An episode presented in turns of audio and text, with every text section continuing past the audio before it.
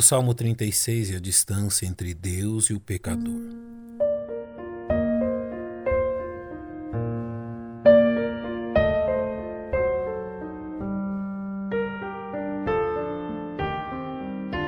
A leitura do Salmo 36 por parte do leitor atento das Sagradas Escrituras lhe permite perceber a real condição do ser humano criado à imagem e semelhança de Deus e descrito neste salmo com um realismo que deve encher de temor nosso coração.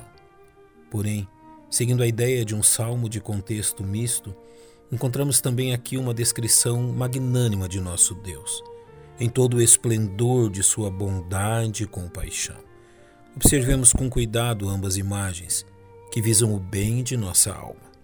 Primeiramente, o salmista nos faz ver o resultado que a invasão do pecado causou à nossa raça.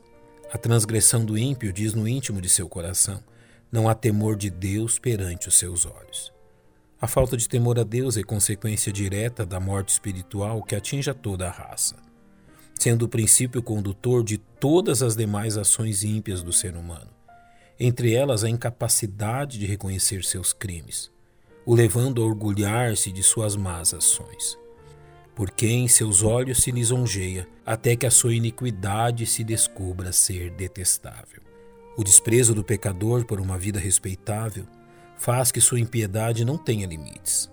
As palavras da sua boca são malícia e engano. Deixou de entender e de fazer o bem. Projeta malícia na sua cama. Põe-se no caminho que não é bom. Não aborrece o mal.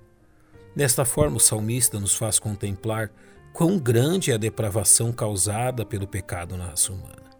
Os versos seguintes deste salmo nos permitem contemplar o enorme contraste entre o homem pecador e o Deus Santíssimo, salientando os atributos do Senhor. Sua misericórdia e fidelidade são exaltados pelo salmista. A tua misericórdia, Senhor, está nos céus, e a tua fidelidade chega até as mais excelsas nuvens.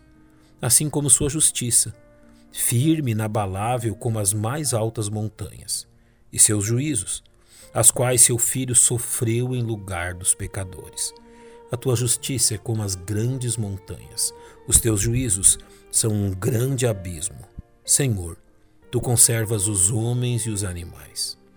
O salmista prossegue por exaltar a benignidade de Deus, exercida sobre os homens de forma imerecida e inexplicável por parte de suas criaturas mas eterna e imutável, como o próprio Deus, fazendo com que o salmista exalte. Quão preciosa é, ó Deus, a tua benignidade, pelo que os filhos dos homens se abrigam à sombra das tuas asas. A provisão de Deus aos homens não é esquecida, fruto da bondade do Senhor. Eles se fartarão da gordura da tua casa e os farás beber da corrente das tuas delícias, como também a dádiva da vida dada e mantida pela bondade do Senhor, porque em ti está o manancial da vida, na tua luz veremos a luz. Por fim, o salmista reconhece a necessidade da ação deste Deus maravilhoso na vida dos homens. Estende a tua benignidade sobre os que te conhecem e a tua justiça sobre os retos de coração, rogando ao Senhor que o livre dos homens maus. Não venha sobre mim o pé dos soberbos e não me mova a mão dos ímpios. A certeza da resposta do Senhor permite ao salmista contemplar a derrota dos homens ímpios em seus maus intentos e o juízo que se abate sobre eles. Ali caem os que praticam a iniquidade, cairão e não se poderão levantar. É possível lermos o Salmo 36 sem exaltarmos a Jesus, o mediador entre Deus e os homens.